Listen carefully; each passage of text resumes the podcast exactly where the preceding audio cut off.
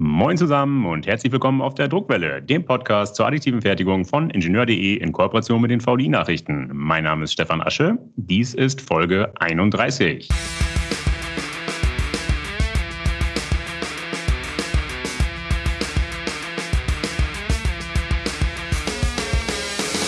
Heute geht es um Metalldruck. Wir tauchen ein in gleich zwei Verfahren, die beide latent vertraut und doch relativ unbekannt sind. Das erste Verfahren ist dem pulverbettbasierten Laserschweißen, also dem aktuellen Platzhirsch unter den industriellen 3D-Drucktechnologien, sehr ähnlich. Allerdings tanzt hier kein Laserstrahl über das Pulverbett, sondern ein Elektronenstrahl.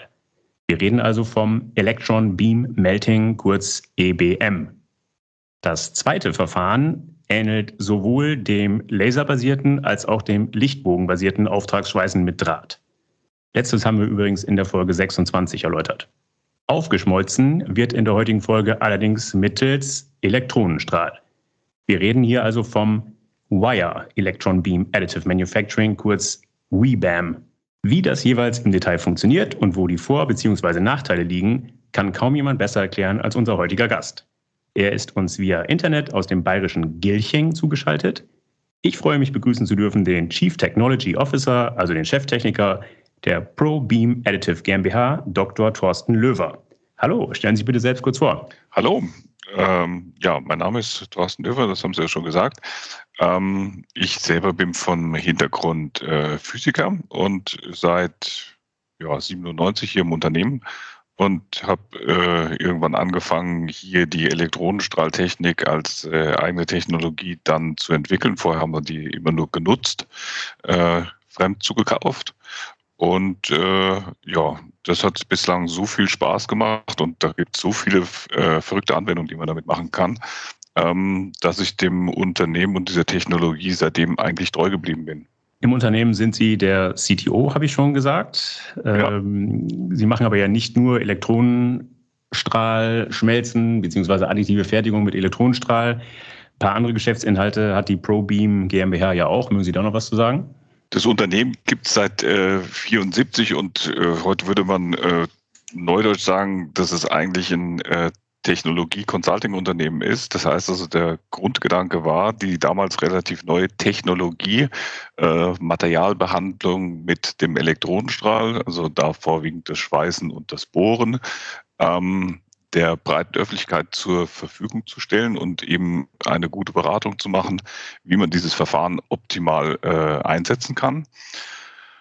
Ja, und äh, damals waren die Stoßrichtungen vorwiegend das Schweißen, also das äh, sehr präzise Schweißen, möglichst am Ende der Fertigungskette äh, und das meistens mit relativ ähm, schwierigen Werkstoffen, Titan, äh, Hochtemperaturwerkstoffen. Edelstählen mhm. ähm, und das meistens im abnahmepflichtigen Bereich, äh, so dass wir eigentlich relativ schnell gelernt haben, in den verschiedensten Branchen wirklich sehr zuverlässig äh, Produkte herzustellen mit unseren Kunden. Und wenn unsere technischen Lösungen überzeugt haben, waren wir in der Lage, diese Dinge eben für den Kunden zu fertigen und mit unserem Anlagenbau, den wir seit 2000 äh, haben, den Kunden auch mit dieser Anlagentechnik zu beliefern. Okay, aber da wir hier ja auf der Druckwelle sind, beschränken wir uns heute natürlich auf die 3D-Drucktechnologien Ihres Unternehmens. Wie eingangs erwähnt, Sie bieten zum einen das Electron Beam Melting EBM und zum anderen das Wire Electron Beam Additive Manufacturing, das WEBAM, an. Lassen wir uns anfangen mit der vergleichsweise bekannten Technologie, dem EBM. Bitte erklären Sie Schritt für Schritt, wie das in Theorie und Praxis funktioniert. Ja, wie Sie es im Vorspann schon gesagt haben, äh, ist ja sehr bekannt, das Verfahren mit dem Laser zu machen. Die grundsätzliche Art und Weise, wie man das Verfahren anwendet, ist äh, nicht wesentlich abweichend. Also man hat einen Strahl, der scannt über eine Pulverbettoberfläche, äh, verschmilzt die Oberfläche dabei und dann trägt man die nächste Schicht auf und macht so Schicht für Schicht eben einen Körper, einen 3D-Körper, äh, in einer solchen Anlage. Was ist der Unterschied jetzt äh, zum Laserstrahl? Erstens ist der Strahl eigentlich ähnlich von der Gestalt. Das ist ein ganz schlanker Strahl, äh, bei dem wir ganz einfach das Licht ausgetauscht haben gegen Elektronen. Aber damit hört es auch mit der Ähnlichkeit schon auf. ähm, das äh, Verfahren hat dann eben den Vorteil, dass der Elektronenstrahl eine ganz andere Wechselwirkung mit dem Material hat. Das heißt also, wir können viel direkter die Energie in den Werkstoff bringen und dort absorbieren. Ähm, wir haben weiterhin als Medium, was den Strahl über das Werkstück führt, ein Magnetfeld. Das heißt also, wir haben ähm, keine Spiegel, die jetzt irgendwo eine Leistungsbegrenzung haben, was übertragen. Wir können also beliebige Leistung mit hoher Geschwindigkeit über die Bearbeitungsfläche führen. Und das ergibt einfach äh, ganz neue Möglichkeiten, eben den 3D-Druck mit dem Elektronenstrahl zu machen. Weiterhin ist das Verfahren halt eben, äh, wird im Vakuum betrieben und ähm, damit brauchen wir kein Schutzgas, sondern das Vakuum verhindert halt eben, dass Oxidation und andere Beeinflussungen des Materials während dem Prozess auftreten. Wie groß ist das Vakuum, beziehungsweise wie groß ist der Unterdruck? Also anfangen kann man äh, in einem guten 10 hoch minus äh, 3er Bereich. Üblicherweise haben wir ganz gern 10 hoch minus 4 Millibar äh, Unterdruck in der Kammer. Mhm. Ähm, je nach Material, also gerade wenn man jetzt mal an Titan oder so etwas denkt, was äh, es ganz gerne hat, wenn der Druck noch äh, niedriger ist, können wir den natürlich äh, auf das Material abgestimmt dann äh, noch weiter reduzieren und äh, das Ganze eben auf das Material angepasst betreiben. Okay, Stichwort Material. Welche Metalle können Sie mit dem EBM-Verfahren bearbeiten? Wir sind ja jetzt relativ neu erst dabei, äh, unsere Anlagentechnik zu entwickeln und haben uns eigentlich mehr aus äh, Arbeitssicherheitsgründen äh, vorwiegend auf äh, Titan 6.4 äh, beschränkt, haben aber einige Kooperationspartner, die andere Materialien schon verwenden, ähm, was heute zeigt, dass man eigentlich alle metallischen Pulver, die irgendwo verschweißbar sind, auch mit diesem Verfahren äh, bearbeiten kann. Das heißt also alle möglichen Titanlegierungen, Nickelbasislegierungen, Kupfer, Wolfram, Zirconium, ja, andere Materialien. Kupfer ist auch kein Problem, ja? Ja. Okay. Ist eigentlich Kupfer ist Electrons best friend, weil Kupfer, äh, der Elektronenstrahl kennt keine Reflexion. Dementsprechend können Klar. wir da natürlich unsere Leistung perfekt einkoppeln. Und die Pulver, die Sie verarbeiten, sind das Standardpulver oder sind diese Pulver speziell abgestimmt auf Ihre Maschinen? Das ist eigentlich relativ robust. Äh, wir haben eine Korngröße bei unseren Pulvern, die liegt so zwischen 50 und 100 äh, Mikrometer. Mhm. Damit haben wir also nicht diese extrem feinen Pulver, die es sonst in dem Verfahren auch gibt. Ähm, und ja, sind damit eigentlich vom Anspruch des Pulvers her nicht ganz so hoch, wie man das sonst so kennt. Das heißt, Ihr System ist materialoffen. Der Kunde muss nicht zwingend Pulver bei Ihnen kaufen.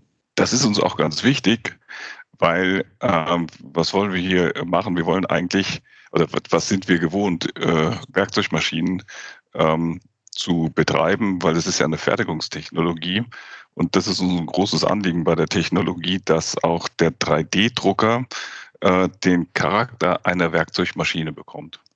Mhm. Damit muss er offen sein für Materialien und auch für von der Bedienung her eben äh, ein offenes System sein.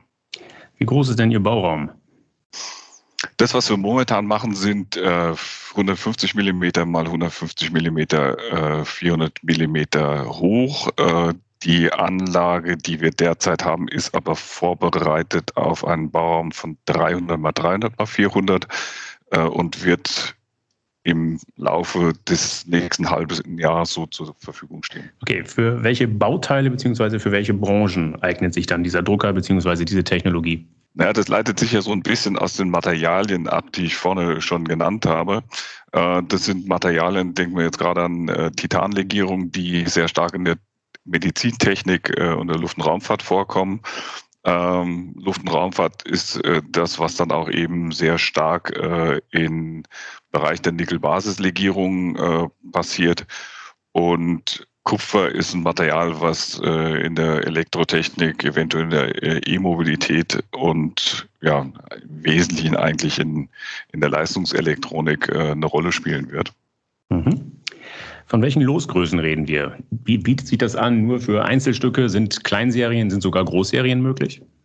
Das Verfahren ist ja als 3D-Druck immer darauf ausgelegt, mit der Losgröße äh, 1 anzufangen. Allerdings, wenn ich es irgendwann wirtschaftlich betreiben will, äh, muss ich ja zusehen, dass ich größere Losgrößen auch kann. Und das heißt, eigentlich alles, was ich in diesen Würfel, der oben beschrieben wurde, reinpacken kann, ähm, ist die, definiert die Losgröße, äh, mhm. um Bauteile zu fertigen. Was wir jetzt da zusätzlich machen, ist, dass wir über eine ja, weitere Automatisierung der Maschine und eben mehr in Richtung ähm, Werkzeugmaschine äh, denken, dass wir damit eben das Fahren, Verfahren nochmal wesentlich produktiver machen wollen als das, was derzeit auf dem Markt erhältlich ist.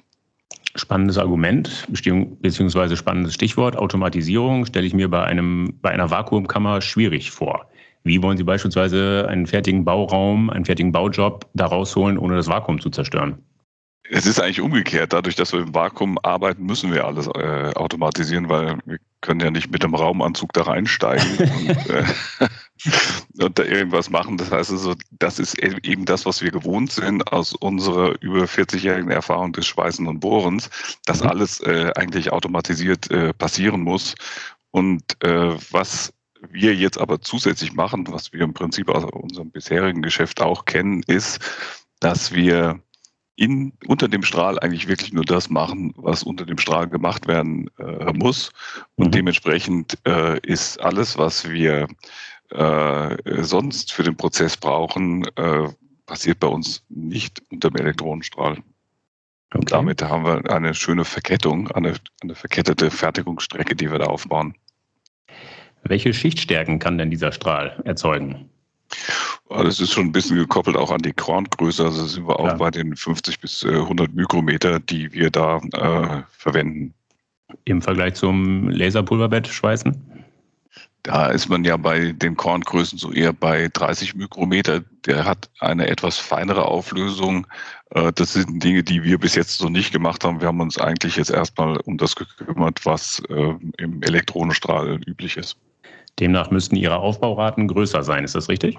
Also wir sind so ungefähr bei 10 bis 100 äh, Kubikzentimeter, die wir pro Stunde verarbeiten können, also die dann als verschmolzene, verschmolzenes Volumen entstehen. Okay, welche Oberflächenqualität entsteht dabei und welche Bauteildichte? Die Bauteildichte ähm, ist nahe 100 Prozent. Ähm, das liegt ganz einfach daran, weil wir ein Schmelzverfahren haben und eben keinen Sinterprozess haben. Ähm, und dementsprechend ja, haben wir eben äh, eine Bauteilqualität, die sehr dicht am Grundmaterial liegt, was man sonst mhm. eben äh, zur Zerspannung hernehmen würde. Okay, und die Oberflächenqualität? Die Oberflächenqualität liegt jetzt zwischen dem, was äh, bislang mit dem Elektronenstrahl üblich ist und das, was man mit dem ähm, Laser erreichen kann. Äh, da haben wir sehr große Fortschritte gemacht, äh, indem wir ganz einfach einen Strahl mit höherer Auflösung und äh, mit ganz anderen Strahlparametern verwenden. Okay. Der große Wettbewerber zu Ihrem Verfahren ist, wie gesagt, das Laserpulverbett nee, nicht das Auftragsschweißen, das Laser, Laser, das Pulverbettbasierte Laserschweißen. Grenzen Sie doch mal ab. Wo sind die Vorteile Ihres Verfahrens? Wie, wo sind die Vorteile? Jetzt muss er vielleicht erst auf einen kleinen Nachteil eingehen. Wir haben ja äh, Ladungsträger, die wir ins Pulver reinbringen, die würden das Pulver verblasen. Und das äh, zwingt uns dazu, dass wir derzeit noch das Pulver eigentlich erstmal verbacken müssen. Das heißt, wir bauen eigentlich in einem Kuchen, in dem wir verschmelzen, ähm, aber aus diesem ähm, Kuchen, der da entsteht, kann man einen großen Vorteil machen. Ähm, der hat die Wirkung, die sonst beim Laser zum Beispiel die Stützstrukturen haben. Das mhm. heißt, wir können eigentlich ohne Stützstrukturen oder mit nur sehr wenigen Stützstrukturen arbeiten, weil äh, die stützende Wirkung eigentlich durch dieses äh, kompaktierte, verfestigte Pulver außerhalb des äh, Bauteils äh, entstehen. Weiterhin haben wir eben, wie eingangs schon gesagt, äh, nicht das Problem, dass wir über Spiegel ablenken. Das heißt, also, wir sind auch in der Leistung, die wir zur Verfügung haben, eigentlich unbegrenzt. Wir können jetzt tatsächlich die Leistung in das Material einkoppeln, die äh, es maximal verträgt. Das heißt also, mhm. wir können äh, parallel arbeiten an verschiedenen Stellen, an also mehrere Stellen gleichzeitig äh, aufschmelzen. Damit können wir natürlich die Produktivität äh, wahnsinnig steigern. Ähm, des Weiteren, dadurch, dass wir dieses äh, Verbacken äh, des äh, Pulvers äh, machen, arbeitet das Verfahren im, im heißen Zustand. Also wir äh, haben das ganze Pulver in, auf einer Temperatur, die sehr dicht am Schmelzpunkt des Materials ist. Mhm. Und das hat den Vorteil, immer wenn ich jetzt eine Lage aufschmelze in einem heißen Ambiente, ähm, dann ist die Abkühlrate hinter nicht so sehr groß. Beim Laser ist es eher so, ich bin ja im kalten Pulver und schrecke quasi ähm, die gerade verschmolzene Schicht dann wieder ab, was dann zu Eigenspannung beziehungsweise zu Verzügen ähm, der, des gebauten äh, Körpers dann führt. Und äh, dementsprechend ist beim Elektronenstrahl sind die, ich sage immer, die inneren Werte des äh, Werkstücks besser. Das heißt also, wir sind metallurgisch ähm, dort äh, besser, weil wir weniger, weniger Eigenspannung generieren. Okay, das sind sehr nachvollziehbare Vorteile. Stellt sich mir dann aber doch die Frage, warum ist das pulverbettbasierte Laserschmelzen dann noch heute mehr oder weniger der Industriestandard? Warum machen so wenige Leute Elektronenstrahl? Nun, das ist auch relativ einfach erklärt. Konkurrenz belebt das Geschäft. Äh, wenn Sie sehen, wie viele Anbieter es im äh, Laserbereich gibt, ähm, dann hat man da wesentlich mehr investiert in den letzten 20, 30 Jahren in diese Technologie, was äh, das Voranbringen der Technologie bringt. Im Elektronenstrahl gibt es nicht so viel Wettbewerb oder gab es bis vor kurzem eigentlich gar keinen Wettbewerb. Das ist auch, das ist eigentlich auch das, was, wonach der Markt dann irgendwann mal geschrien hat. Er sagt, da muss es jetzt irgendjemand geben, der da noch mitmacht. Und äh, das ist im Prinzip dann der Zeitpunkt gewesen, an, wir, an dem wir dort eingestiegen sind, ähm, dass wir gesagt haben, okay, wir nehmen uns dieser Marktherausforderung äh, an und entwickeln mit unserer Industrieerfahrung, die wir ja äh, aus der Anwendung dieser Technologie in 40 Jahren gesammelt haben, jetzt äh, eben nicht eine Laboranlage mit dem Elektronenstrahl, sondern eine tatsächliche äh, Produktionsanlage mit dem industriellen Standard. Okay, die Hardware ist also ja nicht ganz neu, aber zumindest wird sie noch wenig genutzt. Wie sieht das mit der Software aus? Stichwort Bauteilvorbereitung genügender Standardprogramme zum, ja, zum äh, CAD erstellen, Slicen und so weiter? Oder brauche ich da eine Software, die speziell auf die Elektronenstrahlmaschine zugeschnitten ist? Da kann man im Wesentlichen eigentlich auf die Standards zurückgreifen, äh, die es beim äh, Leser gibt. Äh, das ist eigentlich nur in der relativ langen Softwarekette, die da zu bemühen ist, die letzte Stufe, die im Prinzip dann die Schicht umsetzt in maschinenverträgliche Verfahrensprozesse. Mhm. Ähm, an der Stelle muss man den Elektronenstrahl-spezifischen Teil schreiben und äh, ja, den sollte man dort auch schreiben, weil sonst hebt man wieder nicht die Potenziale, die eben der Elektronenstrahl hat, äh, gegenüber dem Laserstrahl. Okay, aber diese Programme muss der Kunde nicht selbst schreiben, die Software liefern Sie mit, nehme ich an. Genau, das ist also quasi ein Übersetzer, der im Prinzip das dann auf die eigentliche Maschinensteuerungssprache bringt, ähm, die aber dann so ist, dass ein versierter Bediener, wenn er möchte, auch dort eingreifen kann. Bediener ist ein gutes Stichwort. Wie sieht es mit der Maschinenbedienung auf dem Shopfloor aus? Muss man da Ingenieur sein, um das Gerät zu bedienen? Eigentlich nicht. Natürlich, wenn ich jetzt äh, neue Dinge entwickle, muss ich das sein. Aber auch bei uns hier in der Entwicklung haben wir mittlerweile äh, Techniker und Maschinenbediener, die sonst eigentlich Schweißanlagen bedienen, die auch in der Lage sind, einen Baujob äh, aufzubauen und eine Maschine zum Laufen zu bringen und hinterher ein Produkt in Empfang nehmen zur Weiterbearbeitung. Mhm. Den Bauraum hatten wir anfangs erwähnt, 150 mal 150 mal 400 aktuell, finde ich relativ klein. Ist die Maschine auch entsprechend klein? Wie groß ist sie?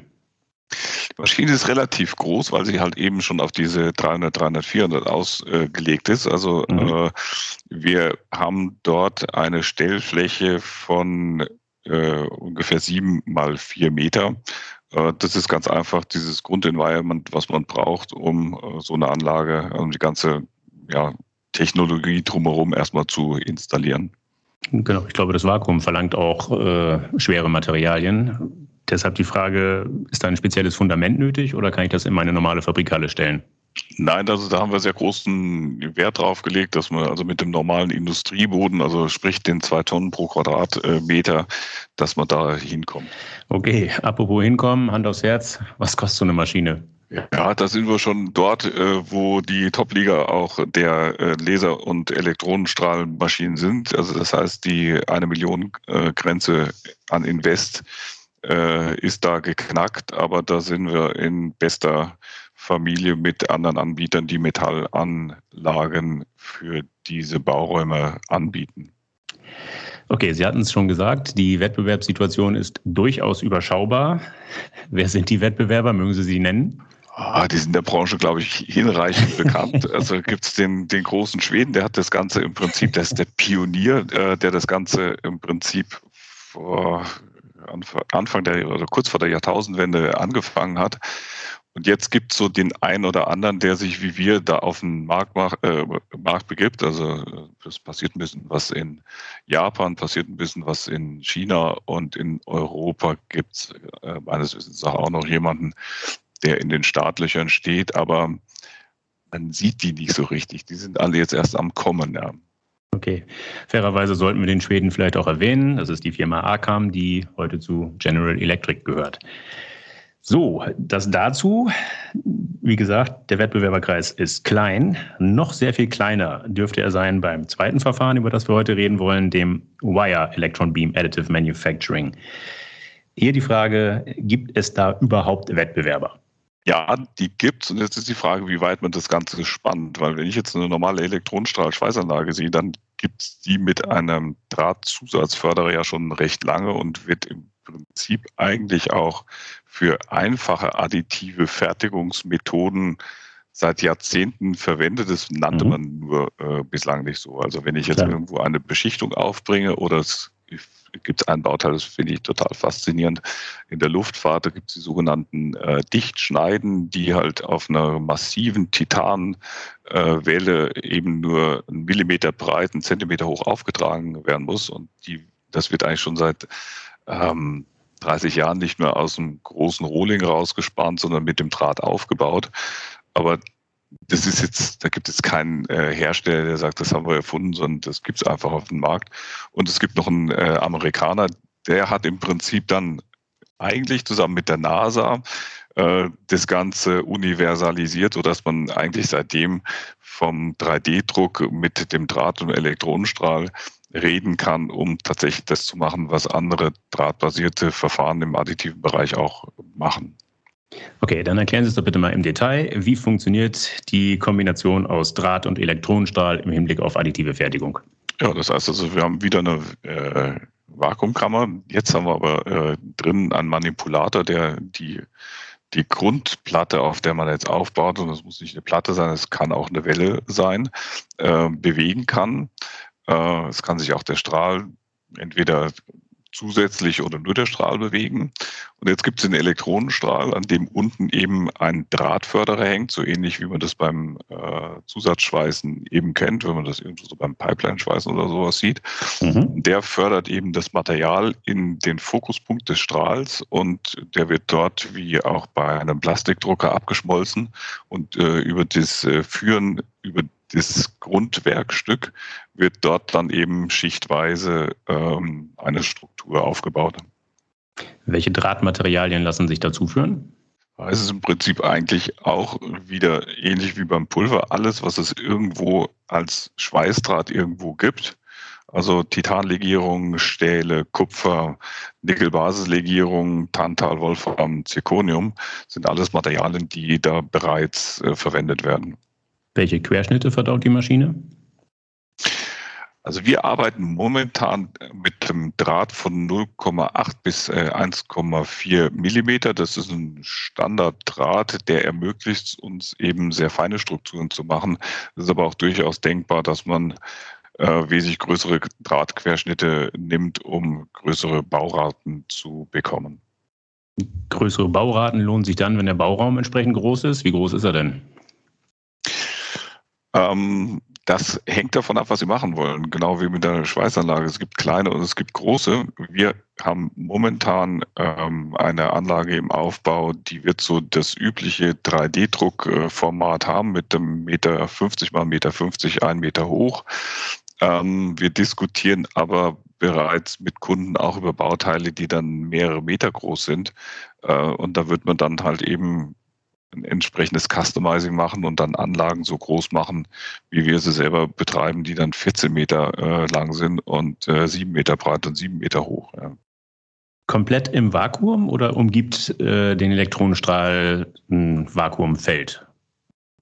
Nein, also diese Kammern setzen wir kommerziell jetzt zwar erstmal nur zum Schweißen ein, aber auch da schon mit Zusatzdraht. Also das äh, ist durchaus wirtschaftlich und technisch möglich, dass man solche großen Vakua als äh, Fertigungsmaschine betreiben kann. Also sehr große Bauräume sind möglich. Wirft die Frage auf, für welche Bauteile bzw. für welche Branchen eignet sich diese Technologie? Hier ist der, ähm, ja, der Kanal äh, noch ein bisschen größer. Natürlich ist es der Luft- und Raumfahrt. Also wenn man so an die ersten Bauteile denkt, das sind äh, Schüsseln gewesen aus Titan für das äh, Bauen als, also die Rohlinge im Prinzip für das Bauen von äh, Satellitentanks. Und äh, von da geht es jetzt äh, stufenweise weiter. Äh, große Strukturen, bei denen man das Zerspannungsvolumen reduzieren will, ähm, ja, die können aus Aluminium sein, die können aber eben auch aus, äh, genau eben aus Materialien sein, äh, wie Titan, die sehr schwer zu zersparen sind. Da sind wir wieder in der Luft- und Raumfahrt. Man kann sich aber genauso gut eben auch äh, viele Anwendungen vorstellen im äh, chemischen Apparatebau, äh, wo eben diese Materialien, die eben zwar gut schweißbar sind, aber äh, schwer zersparbar sind, äh, eben dann mit diesem Verfahren erstmal als Rohling vorgebaut werden und dann hinterher durch eine Zersparung in die endgültige Toleranz gebracht werden. Die Branchen bzw. die Bauteile, die Sie jetzt skizziert haben, das klingt eher nach sehr kleinen Losgrößen, vielleicht sogar meist Einzelstücke, ist das richtig? Ja. Mhm. Also ja gut, man kann da natürlich, also wenn Sie in die Luftfahrt gehen, sind Sie natürlich dann schon relativ schnell bei 100 ja. und auch 1000 äh, Teilnahmen. Mhm.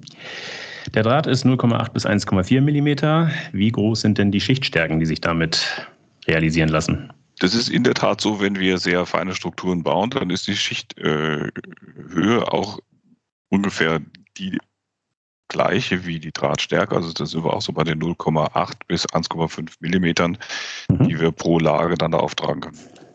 Das mündet in welcher Aufbaurate? Ja, reden wir gerne von Kilogramm, also sind wir bei 0,8 bis 2 Kilogramm pro Stunde. Das könnte man jetzt mal für Titan kurz auf ein Volumen bringen. Da ist man so bei 500 äh, Kubikzentimeter pro Stunde. Also das heißt äh, wesentlich produktiver als beim Pulververfahren. Mhm. Die Bauteildichte dürfte wieder nahe 100 Prozent sein, nehme ich an. Weil es ein Schmelzverfahren ist, ist genau. das so und wäre genau für die Branchen auch so äh, gefordert. Also wenn sie da die 100 Prozent nicht äh, realisieren können, sind sie in den Branchen nicht zu Hause, die ich da eigentlich genannt habe. Ja. Besser ist es, genau. Aber die Oberflächenqualität, die dürfte mittelprächtig sein. Wir reden ja von sehr grobem Auftrag. Wie sieht die Oberfläche aus eines fertigen Bauteils? Ja, da denken Sie jetzt äh, sicherlich an äh, Bauteile, die Sie schon gesehen haben, wenn Sie das Konkurrenzverfahren, das äh, Lichtbogenverfahren äh, dort Zum als Vergleich herziehen. Zum Beispiel, ja. Ähm, wir haben ja hier diesen scharf fokussierbaren Strahl, der sich so wahnsinnig exakt im Hundertstel Millimeter Bereich äh, äh, positionieren lässt und der erlaubt es uns eben auch ähm, dann Oberflächen zu realisieren, bei denen erste Kunden äh, überlegen, ob sie hinterher überhaupt eine Nachbearbeitung machen. Also das heißt, man wird, man sieht die einzelnen Lagen mit so einer kleinen Rippung auf der Oberfläche, ähm, aber die äh, liegt so exakt aufeinander, dass es im Prinzip mit einer guten Gussoberfläche vergleichen können. Und ein Gusskörper, den bearbeiten Sie ja auch oftmals nur an den Flächen, wo Sie hinterher Flansche und etwas anbringen müssen und nicht an der gesamten Oberfläche. Mhm.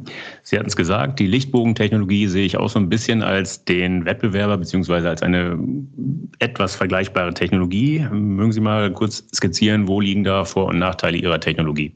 Äh, Lichtbogen ist sicherlich vom Invest die günstigere Technologie, ähm, hat aber eben die zwei Nachteile, dass sie eben nicht so exakt zu steuern ist, also dementsprechend grober baut und äh, zum anderen eben genau die oben genannten Materialien, die es nicht vertragen, äh, mit äh, Sauerstoff in Verbindung zu stehen während des Schmelzens, äh, halt dann entweder einen sehr großen Aufwand an Schutzgas äh, benötigen, der nicht immer wirklich 100 Prozent gewährleistet werden kann. Das heißt also, wir bauen im Vergleich zum Lichtbogen zwar teurer, aber dafür exakter und äh, Materialien, die im Vakuum halt ganz einfach dann äh, ohne weitere Kon Kontamination hergestellt werden können. Mhm.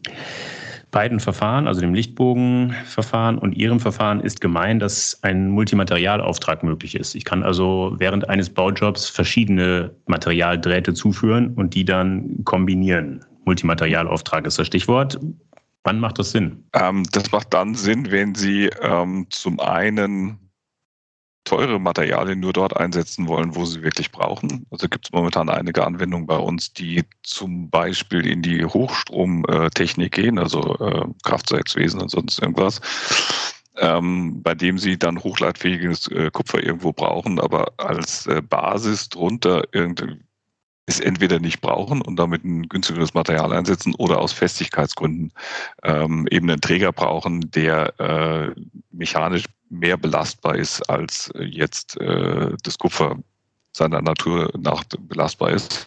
Mhm. Und da macht es dann eben Sinn, dass man eben ähm, teure Materialien nur dort einsetzt, äh, wo sie wirklich gebraucht werden, beziehungsweise die Materialien so kombiniert, dass die verschiedenen Eigenschaften, wie an dem Beispiel eben Festigkeit und Leitfähigkeit durch die äh, verschiedene Auswahl der Materialien so kombiniert werden können, dass sie einzigartige Werkstücke herstellen können, ähm, die sie sonst eigentlich äh, anders nicht generieren können.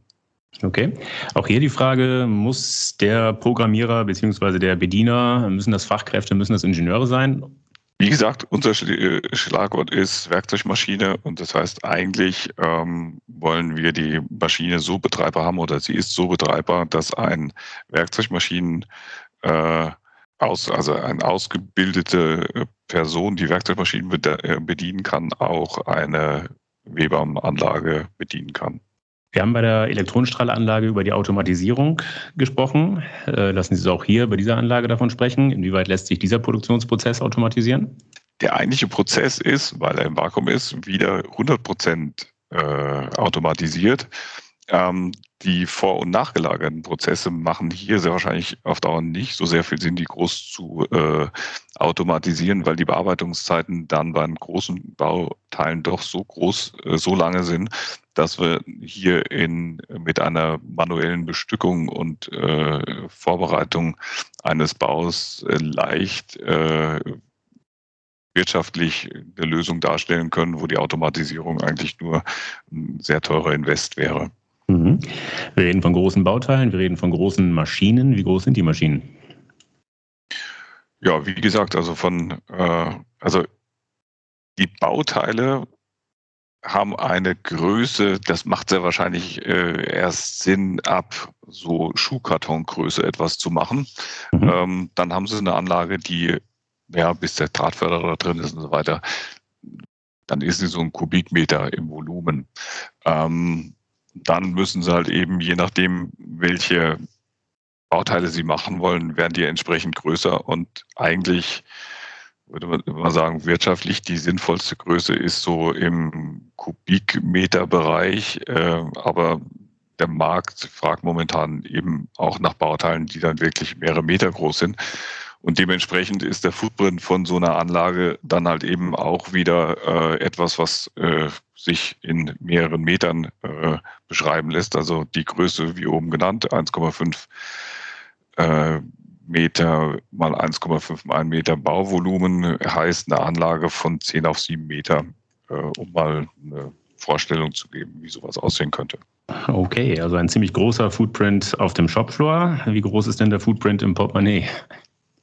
Der Footprint ist äh, ebenso wie bei ähm, der äh, Pulverbettanlage. Da sind sie mit dem in Millionen Invest äh, dabei, äh, um eben die, die, die Grundinvestitionen, Elektronenstrahltechnik, Vakuumtechnik und so weiter erstmal hinzustellen äh, und eine Anlage mit einem entsprechenden Volumen zu haben.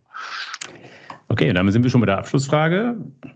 Trauen Sie sich eine Einschätzung zu? Was war Ihr Lieblingsprojekt oder was ist Ihr Lieblingsprojekt, was bisher auf einer Pro-Beam-Maschine realisiert wurde? Es sind momentan sehr spannende Projekte, die gerade in der Luftfahrtbranche passieren. Und das sind eben diese riesengroßen Strukturbauteile, die äh, in der Vergangenheit eben nur mit monatelanger äh, Zerspannung realisiert werden können, die dann jetzt über äh, ja, mehrere Meter Größe äh, zum Beispiel einen Flugzeugrumpf dann äh, versteifen.